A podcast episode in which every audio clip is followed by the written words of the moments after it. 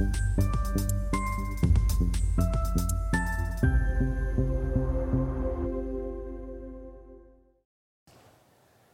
Bonjour, bienvenue sur Investor TV dans notre émission euh, Idées de placement. Idées de placement où nous allons parler aujourd'hui donc d'automobiles de collection avec euh, Gauthier Rossignol, associé et directeur euh, du département automobile de collection chez Agut. Gauthier, bonjour. Bonjour Stéphane. Euh, Peut-être deux mots sur votre maison de vente, bien que nous recevons régulièrement vos experts donc sur ce plateau. C'est une maison de vente qui va fêter son cinquantenaire en 2024, donc euh, c'est une date importante pour nous. On est à Neuilly-sur-Seine depuis désormais plus de 20 ans. On fait partie du top 10 depuis, euh, depuis plusieurs années euh, au sein de la grande hiérarchie des maisons de vente aux enchères. Il faut savoir qu'il y a plus de 700 commissaires-priseurs en France, plus de 400 maisons. donc c'est un, un positionnement qui est pour nous assez important. Euh, et qui répond aussi à nos valeurs qui sont euh, pour moi essentielles. On est une maison familiale, indépendante. Et on cultive ça, on cultive cette différence parce que ça nous permet d'avoir une grande proximité avec nos clients et une capacité de réaction, euh, une réactivité plus importante que certains de nos confrères pour être à proximité de nos clients, qu'ils soient étrangers ou français. Alors, vous, comme je disais, vous êtes l'expert donc des voitures de collection. Est-ce que vous pouvez déjà nous dresser euh, un aperçu général de ce marché de, l'automobile donc de collection et comment il a évolué euh, lors de ces dernières années? Il a évolué dans le bon sens. C'est déjà un bon point. Euh, le marché de l'automobile de collection est devenu international. il n'a plus rien à voir avec le, marché que nos parents ont pu connaître, qui n'en était, à, vrai dire, pas réellement un. C'était une marotte. L'automobile de collection, il y a encore 30 ans, était euh, vaguement considéré comme une niche euh, où certains originaux aimaient euh, se faire plaisir, on parlait même pas de placement. Et puis, à partir des années 90, où il y a eu la bulle, Enzo Ferrari, quelqu'un de connu à travers le monde, c'est celui qui a créé la marque qui n'est pas centenaire, la plus connue à travers le monde, il faut le savoir. c'est la, performance de Ferrari est plus importante que la marque Coca-Cola par exemple. Euh, donc Ferrari, euh, justement, en 90, avec la mort d'Enzo Ferrari en 92, il y a une bulle spéculative. Euh, tous les prix augmentent et puis d'un seul coup. Pas que sur les Ferrari du coup, ça a sur, été, tout le marché. donc, mais il y a certaines marques qui tirent bien sûr le marché vers le haut mm-hmm. et ça on y viendra un peu plus tard si vous le voulez bien. L'automobile de collection explose littéralement dans tous les sens du terme. Les prix grimpent et puis d'un seul coup, patatras, 92 tout tombe. Mais c'est à partir de là qu'il y a une vraie prise de conscience et que le marché automobile se construit. Le marché va évoluer jusque dans les années 2010 et puis entre 2008 et 2015, c'est 476% d'augmentation sur le marché automobile. C'est colossal. Vous pouvez regarder, c'est plus important que n'importe quel marché, les diamants, lorsque vous voulez. L'automobile a une marge de progression bien plus importante sur ces 7 ans. Alors c'est ici qu'il faudrait fait juste préciser que bien sûr les rendements passés ne présagent pas des rendements futurs. Bien sûr, mais comme tout marché, ça répond à des cycles, ça répond à des modes. On y viendra aussi un petit peu plus tard en rentrant dans le détail. Mais à partir de 2015, les prix atteignent des sommets. Et puis, comme après tout envolé, il y a une période de stabilisation. Et le Covid va relancer ça. Et le Covid, justement, va relancer ça en 2020. Au début, tout le monde se regarde un petit peu du coin de l'œil. Qui sera le premier à bouger? Et puis on s'aperçoit qu'au bout de trois mois, les collectionneurs ou les amateurs avertis ou novices vont se mettre à investir ou à se faire plaisir, sans parler réellement d'investissement, parce que quand on parle de collection, il n'y a pas que des investisseurs, il y a des collectionneurs, oui, mais l'investissement c'est autre chose.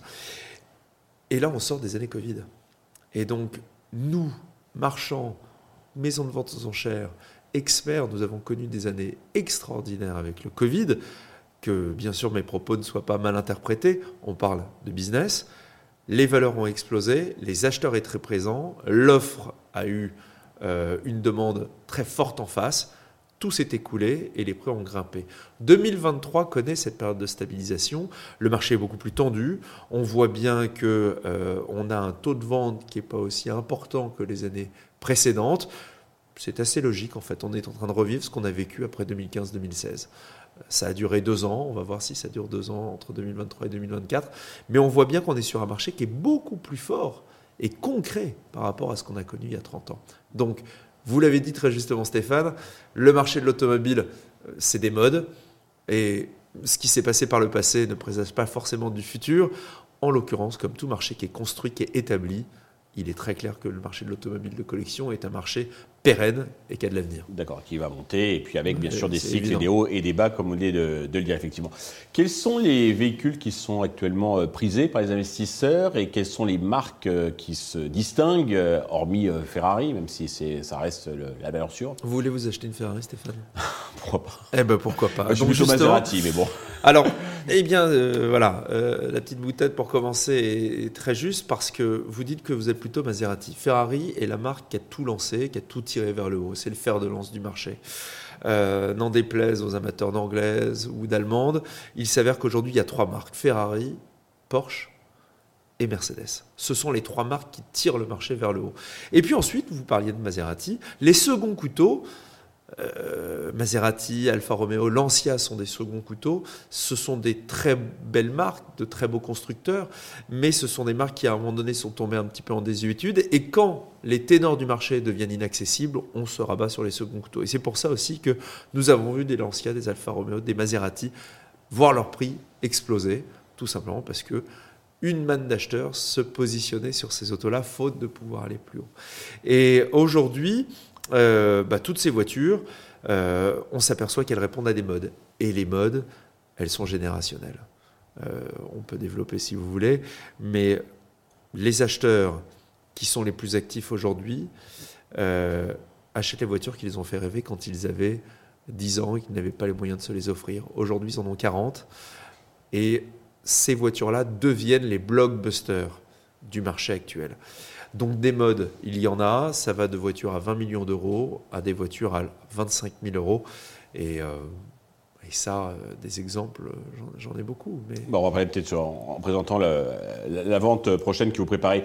Euh, quand on veut acheter une voiture de collection, quels sont les critères les plus importants auxquels il faut prêter attention?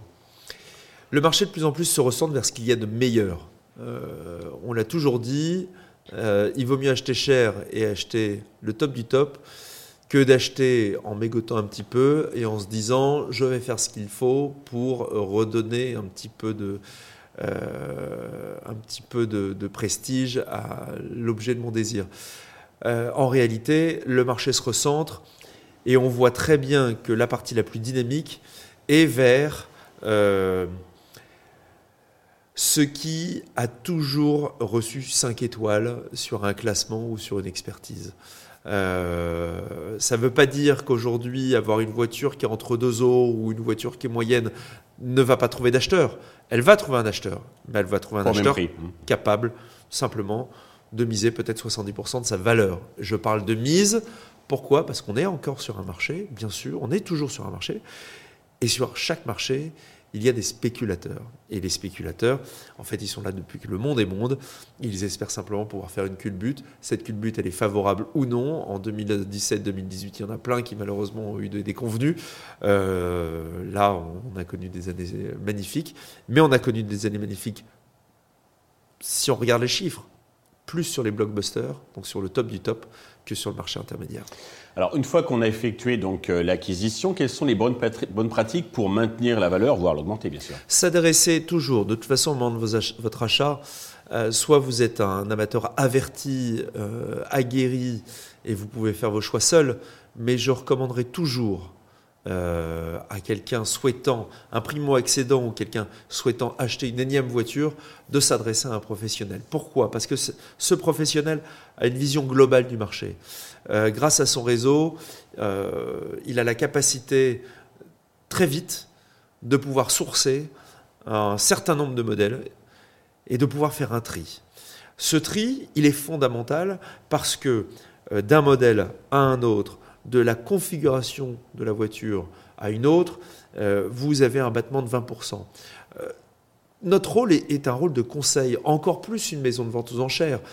Nous avons deux clients, le vendeur, l'acheteur, on est un intermédiaire. J'ai tout intérêt à ce que les deux parties soient satisfaites. Euh, je ne dirais pas qu'un marchand n'a pas la même ambition, bien sûr que si. La seule chose, c'est que le marchand, soit il achète, il est propriétaire de son véhicule, et il se doit de vendre.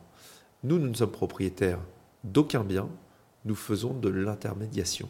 C'est pour ça que je dis qu'il est fondamental de s'adresser à un professionnel ou à un expert. Euh, nous-mêmes, professionnels, on s'adresse à notre réseau et notre réseau est fait aussi de professionnels euh, qui vont pouvoir nous aiguiller sur certains modèles. Euh, moi, par exemple, je vois, je vends des voitures du début du siècle jusqu'à des voitures de 2015. Euh, lorsque je vends une Bugatti, je m'adresse aux meilleurs. Je, je, ne suis pas expert au point de connaître toutes les voitures. J'ai mon domaine de prédilection et ensuite, grâce à mon réseau, je m'adresse à ceux qui savent, aux sachants sur des voitures des années 20 et j'arrive à avoir un discours percutant et surtout à la page euh, pour pouvoir apporter le meilleur service. Appuyer sur les, les, valeurs sûres. Alors, vous parliez du début du siècle de Bugatti, euh, donc de 1920. Euh, les nouvelles technologies, donc notamment les voitures électriques, ont-elles un impact sur le, les voitures de collection? Parce que, Par exemple, arrivent sur le marché les, les plus vieilles Tesla, parce que mais ça fait un certain temps que. Alors dans votre question, il y en a deux, il y en a deux à, priori, à vrai dire. Quand, quand, on a préparé cette interview, vous m'avez demandé si euh, s'il y allait avoir un réel impact avec la voiture électrique. En réalité, non, les, deux marchés ne sont absolument pas liés. En revanche, on verra dans quelques années les premières voitures électriques arriver sur le marché. C'est évident. Moi, je suis passionné de voitures de, par les voitures de collection, par l'automobile avec un grand A, par la compétition automobile qui, qui draine énormément de passion.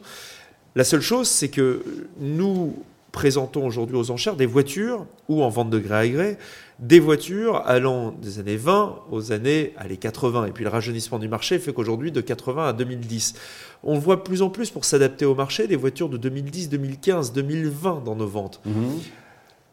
Moi, je ne fais pas ce métier parce que pour vendre des véhicules d'occasion, il y a des marchands qui le font très bien. et puis aujourd'hui, en fait, euh, quel expert euh, peut remplacer l'ordinateur, en fait, qui va remplacer le mécanicien d'hier? Euh, ça, c'est un peu déprimant, voilà, mais je dis ça parce que je suis passionné. Euh, la seule chose, c'est qu'il y a d'autres personnes euh, qui se diront tiens, l'automobile électrique, demain, peut susciter l'enthousiasme de ceux qui aujourd'hui ont 10 ans. C'est évident. un de mes confrères a vendu la première Tesla Roadster, qui est une voiture des années 2010, et cette voiture s'est vendue à un peu plus de 70 000 euros.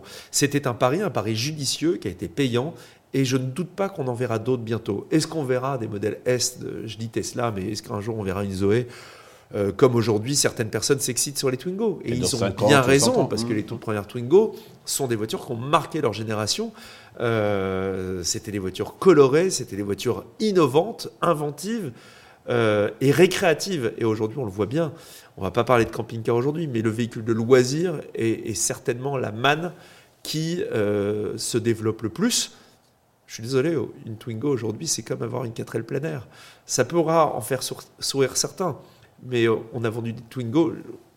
Mon étude, question de rareté a vendu des Twingo à 25 000 euros, comme on a vendu, euh, on a le record du monde sur quasi tous les modèles de 205 GTI ou T16, des voitures beaucoup plus prestigieuses. On en a vendu quasiment 500 000 euros il y a, peu.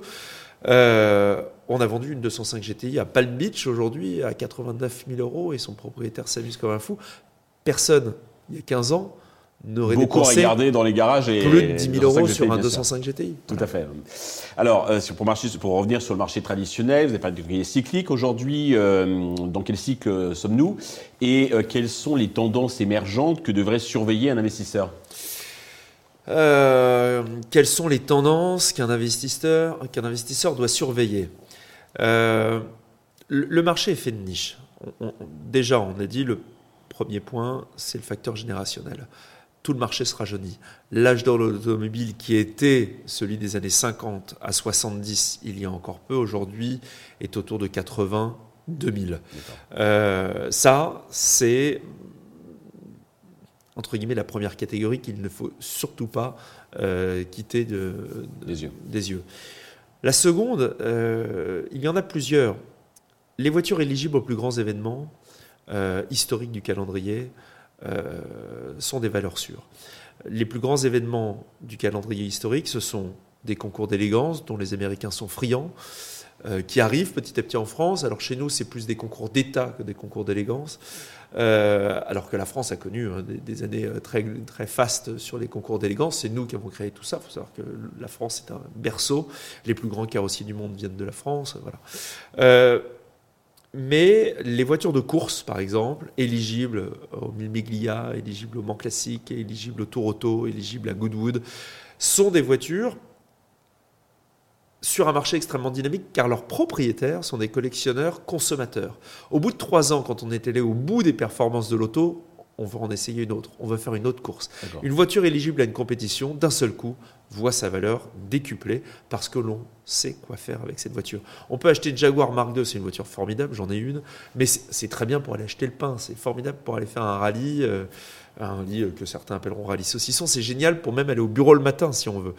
La seule chose, c'est que cette voiture a une certaine valeur parce qu'elle est éligible au Tour de France. Elle a gagné sa classe au Tour de France à l'époque. Euh, mais certaines voitures sont beaucoup plus pointues. Je pense à des prototypes, des Porsche 910, des 917, des Ferrari 512S. Voilà. Là, on parle de voitures à plusieurs millions d'euros. Ça, c'est une niche. Ça, c'est à regarder. Et puis, à côté de ça, il y a les Youngtimer. Pareil. Si on regarde les Youngtimer, donc des voitures des années 80 à 2000, on est sur un marché extrêmement dynamique.